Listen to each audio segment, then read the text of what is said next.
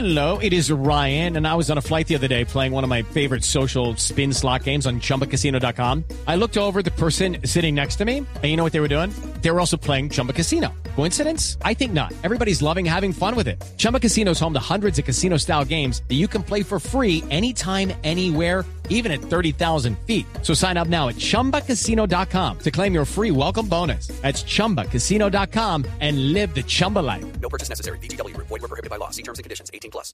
Ayer nosotros estuvimos eh, con nuestra sección de No es normal es acoso sexual, una sección que lanzamos hace ya poco más de un mes, en donde les estamos pidiendo a ustedes que nos manden mensajes de voz a nuestra línea de WhatsApp 301-764-4108, en donde nos cuentan qué cosas que en el pasado les sucedieron, ustedes pensaban que eran normales y que ahora con el tiempo se han dado cuenta que no es normal es acoso sexual. Y precisamente nos vamos con esta sección para continuar un poco lo que hablábamos ayer, que viene sucediendo en la Universidad Nacional de Colombia, en la sede de Medellín.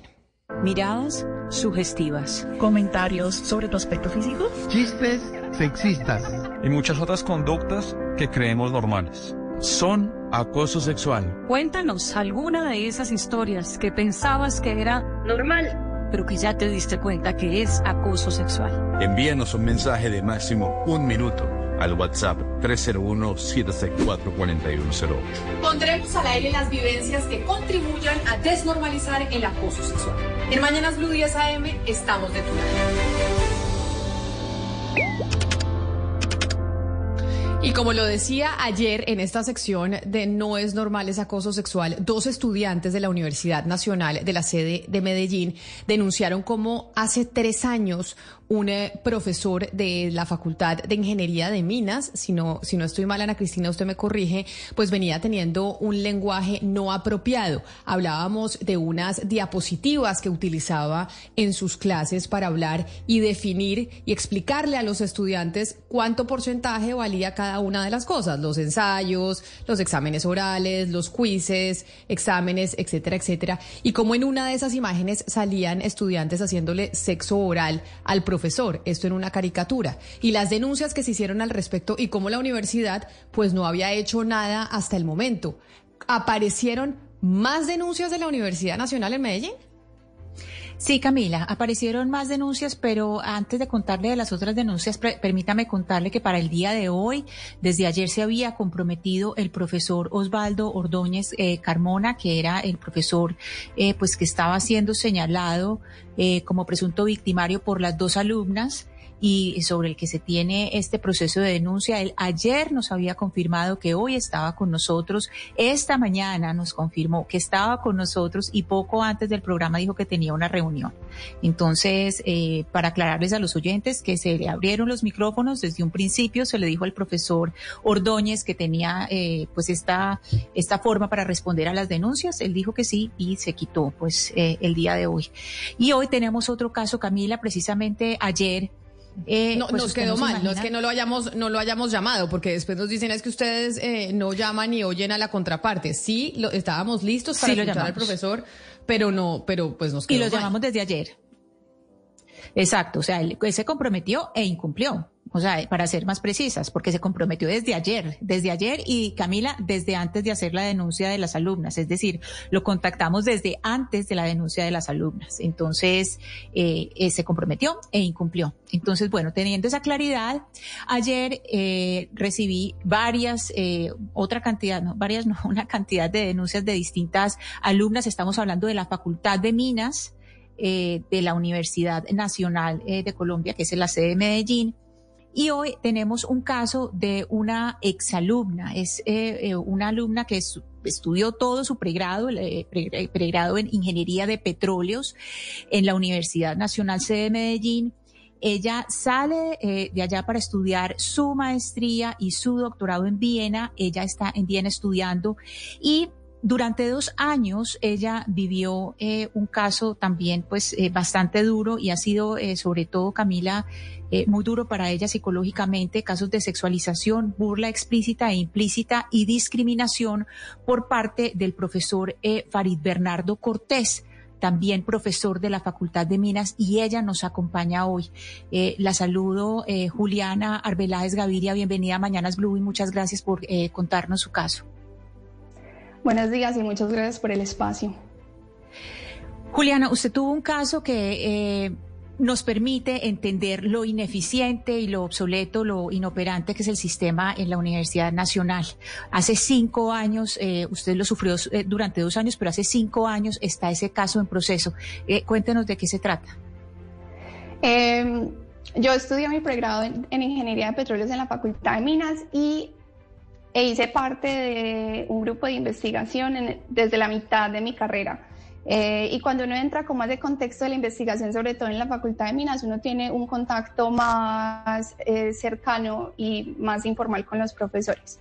Eh, por, por, aproximadamente dos años, uno de los profesores de la facultad estuvo ejerciendo diferentes formas de violencia hacia mí, incluyendo sexualización implícita, explícita en diferentes comentarios en reuniones con estudiantes, con personas de la industria.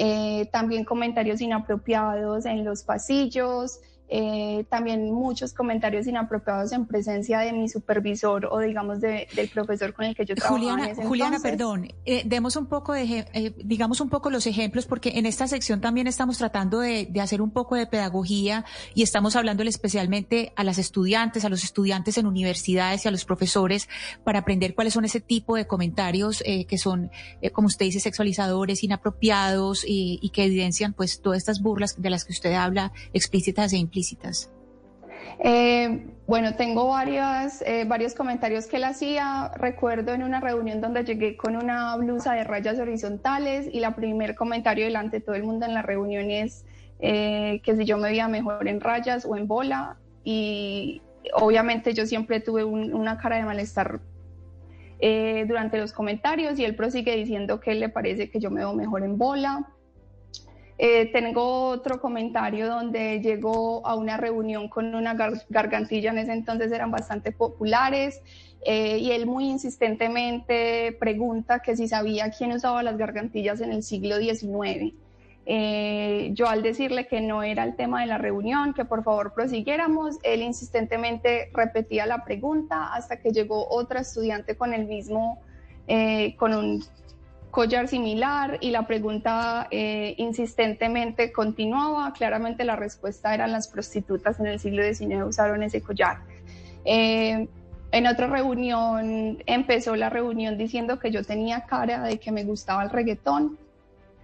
En ese momento yo pensé que se refería pues al reggaetón como gusto musical, pero él termina Nuevamente son comentarios que se hicieron insistentemente en la reunión y le pregunta a los asistentes, eh, hombres de la reunión, que si yo sí tenía cara de reggaetón y al final termina diciendo que no era por la música, sino que las mujeres que escuchan reggaetón son mujeres promiscuas con alta actividad sexual. Eh, en los pasillos generalmente... Juliana, estos ejemplos que usted nos está poniendo que evidencian que claramente eso no es normal. Eso es acoso de parte de un profesor. Usted dice, nos lo decía en la reunión y había otros hombres presentes. Y ayer cuando hablábamos de otras denunciantes de la Universidad Nacional de Medellín, les preguntábamos sobre esos otros hombres presentes y su actitud. Porque esa actitud permisiva del compañero de clase que permite que el profesor se burle de la compañera mujer sin decir nada y muertos de la risa, tampoco es normal. ¿Qué hacían esos compañeros suyos cuando este profesor le hacía semejantes comentarios?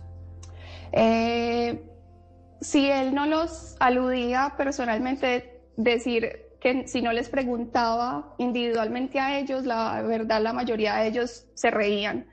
Yo nunca me reí, yo nunca hice, mi cara siempre fue de mucho malestar y siempre pues de tratar de llevar las reuniones a los temas eh, técnicos. Eh, pero cuando ellos ya eran, digamos, por ejemplo, en este caso de sobre mi cara de reggaetón, él se lo preguntó a varios puntualmente, ellos ya empiezan a sentirse incómodos también cuando los ponen como en esa posición activa. Ellos se sienten muy cómodos en las posiciones pasivas, pero no muchos se sienten muy cómodos en la posición activa cuando eh, los hacen, digamos, a ser partícipes activos de, este tipo de violencias. Eh, eh, yo acabo justamente de terminar esta mañana un evento con la industria de hidrocarburos en el que se estaba hablando de las dificultades para que se pueda avanzar en equidad de género en esa industria. Y una de las dificultades que se plantean es que no hay suficiente, suficientes mujeres capacitadas en las carreras afines a la industria. Eh, y entonces lo que se planteaba es, preguntémonos por qué no hay suficientes mujeres ahí. Y, por eso lo que quiero preguntarle a ustedes si haber sufrido ese acoso en una carrera en la que la puede llevar a, usted a emplearse en un sector masculinizado, eh, llámese por las ingenierías, hidrocarburos, lo que sea, le implicó a usted, le ha implicado a usted menos posibilidad de desarrollarse profesionalmente para tener mejores oportunidades laborales. Eh, sin, sin, sin, lugar a duda. Eh, y yo creo que acá hay una claridad y es que en este momento a niveles de pregrado en las áreas STEM ya hay mucha paridad en Colombia. Hay muchos programas donde inclusive las mujeres son las que más lo, lo estudian. En mi caso particular, a raíz de esto, también por las amenazas en persona del profesor diciendo que yo no iba a tener un futuro como ingeniera de petróleos, que él se iba a encargar de cerrarme todas las puertas, lo cual es altamente probable en una, en una industria tan pequeña como la, la, la es la de los hidrocarburos o inclusive las geociencias. Por tal motivo, yo ahora me especializo en... With lucky landslots, you can get lucky just about anywhere. Dearly beloved, we are gathered here today to... Has anyone seen the bride and groom? Sorry, sorry, we're here. We were getting lucky in the limo and we lost track of time. No, Lucky Land Casino, with cash prizes that add up quicker than a guest registry. In that case, I pronounce you lucky. Play for free at LuckyLandSlots.com. Daily bonuses are waiting. No purchase necessary. Void where prohibited by law. 18 plus. Terms and conditions apply. See website for details. Temas relacionados al cambio climático. Continúo trabajando eh, en, en energías. Eh, pero ahora tengo, digamos, un enfoque mucho más ambiental y esto es claramente debido a lo que sufrí en la universidad. Y además tengo muchas colegas eh, ingenieras de petróleos también víctimas de muchos de estos, de estos comportamientos que también han decidido optar por diferentes eh, por, por, otros campos donde nuestra preparación académica también tiene mucha aplicabilidad y de pronto está mucha, mucha más sostenibilidad y apertura laboral en el futuro. Juliana, tratemos de concentrarnos en el proceso en la universidad. En, eh, ¿En qué instancia está? Primero cuéntenos si el profesor Farid Bernardo Cortés, eh, yo ya confirmé en la universidad, me dicen que el profesor sigue yendo, que está en sus clases, o sea, que él, sigue asistiendo a clases su proceso ha sido muy largo. ¿Por qué instancias ha pasado? Entiendo que hay un orden que es la veeduría local, la veeduría disciplinaria local, después la veeduría disciplinaria nacional y después el tribunal. ¿En qué estado está y por qué se ha demorado cinco años? Eh, yo tengo que decir que yo puse mi, mi, denuncia en el 2018. En ese entonces, cuando yo eh, accedí a los diferentes, las diferentes estancias en la, universidad para asesorar a los estudiantes en este tipo de cosas. Todas las instancias intentaron desanimarme a poner la denuncia, digamos, formal. Y eso es algo que pasa mucho en la universidad. No existen denuncias previas, lo que hace que las nuevas denuncias o las únicas denuncias que hay, pues no tengan ese soporte histórico. Eh, cuando yo puse la denuncia formal, eh, de hecho mi denuncia inicial, yo desde mi ignorancia en ese momento también fue, yo la yo la enmarqué, digamos, en, acoso laboral, porque en ese momento toda esta situación afectó mucho mi desempeño laboralmente como, como investigadora en la facultad. Eh, entra la veeduría disciplinaria y la veeduría disciplinaria la, la la pone en el contexto de violencias basadas en género y sexuales, se me da la calidad de víctima y comienza la investigación.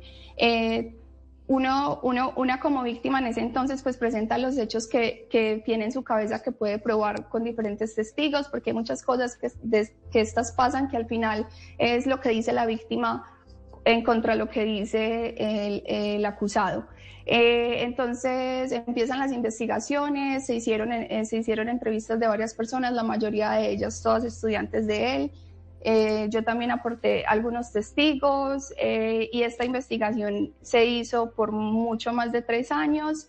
Finalmente, la veeduría disciplinaria de la ciudad de Medellín decide archivar mi caso, el cual yo apelo eh, y la apelación va entonces a la veeduría nacional porque ellos son los que determinan eh, si mis argumentos de la apelación son válidos. Este proceso se archiva eh, de una forma bastante violenta, donde la veeduría disciplinaria desestima todos mis, mis argumentos. Además, cataloga los comportamientos del profesor como el argot cotidiano, como las eh, digamos, las actitudes que pasan en el, en el trabajo y en el contexto académico.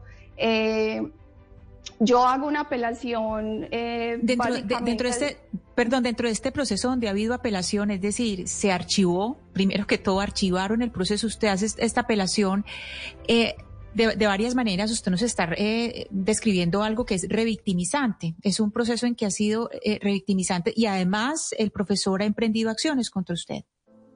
Sí, eh, yo también fui eh, el profesor también, porque cuando uno entra al proceso disciplinario, claramente es muy, es muy importante conseguir otras víctimas que deseen unirse al proceso para que haya voces conjuntas y haya mucha más evidencia eh, para la universidad. En mi búsqueda de otras víctimas y pensando que para mí era importante encontrar víctimas que no estuvieran en su alcance directo para que no fueran a ser presionadas o no tuvieran que tener eh, retaliaciones en sus labores académicas o profesionales, empecé a buscar eh, eh, egresadas del programa que tal vez hubieran experimentado cosas como la, mía. En ese buscar, él me denuncia en la fiscalía por injuria y calumnia.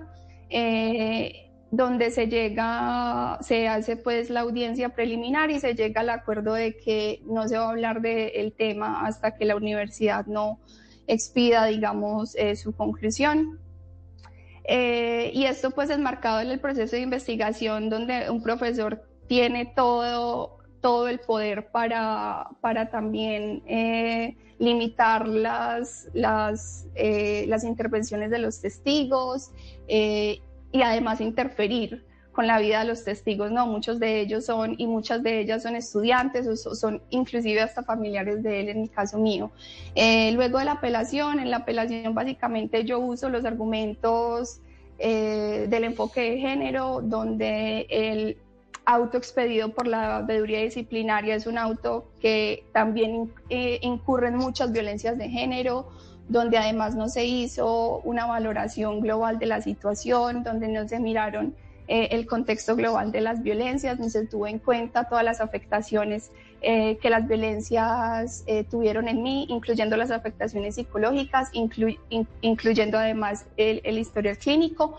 y finalmente tampoco se desestiman todas mis, mis mi, mi, digamos, mi experiencia basado en experiencias de otras estudiantes que, que en ese entonces decían que para ellas este tipo de comentarios no eran incómodos, no eran violentos, no eran invalidantes o discriminatorios, a, los, a lo cual yo le apelo a la universidad diciendo que las estudiantes tampoco son personas expertas en este tema, tampoco son personas educadas en este tema y sus opiniones y sus experiencias también están, digamos, limitadas por su experiencia de vida y las mujeres también podemos ser parte de la, eh, la sexualización, de la discriminación de género y de esta cultura patriarcal en la que revivir.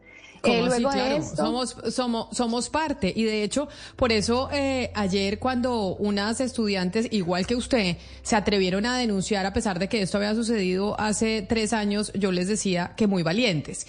Y muy valientes porque claramente no son las únicas, sino que a las mujeres les da miedo denunciar. De hecho, bien, eh, personas que la están viendo a usted en este instante, que le agradezco que esté conectada también a través de nuestro canal de YouTube, porque la radio, pues ahora no solo nos oímos, sino que también nos vemos. Joana nos escribe escribe que ella fue estudiante de la Universidad Nacional y que por muchos años vio cómo los profesores acosaban sexualmente a las estudiantes. Y cuando se intentaba denunciar, como es el caso suyo, la universidad ocultaba los casos y decía que, y dice también, hace fue el mensaje, que la Universidad Nacional, los, eh, los profesores son intocables y que son eh, sagrados y por eso, a pesar de las denuncias, no se hace absolutamente nada. Y yo le agradezco enormemente que usted haya aceptado hablar también aquí sobre su caso, sobre el proceso, porque no es la única, no es la primera y por eso hay que seguir alzando la voz para que en la universidad respondan y no le sigan echando la culpa, como mencionábamos ayer, a un eh, comité que no podía hacer absolutamente nada, sino que de verdad tomen cartas en el asunto y suspendan a los profesores mientras se dirime la investigación y se sabe exactamente qué fue lo que pasó. Juliana, mil gracias por estar hoy con nosotros eh, aquí en Mañanas Blue. Juliana Arbeláez, mil gracias de verdad por aceptar conectarte y por, eh, y por estar aquí con nosotros. Eh, un placer y muchas gracias por el espacio. Nos vamos eh, a hacer una pausa, pero para que ustedes sepan que aquí estamos para recibir esos mensajes, para que nos cuenten esas cosas que a veces incluso los propios hombres se mueren de la risa y dicen, ah, eso es normal, eso es un chiste, las mujeres como molestan, es que ahora sí se volvieron insoportables, es que ahora no se aguantan nada, no.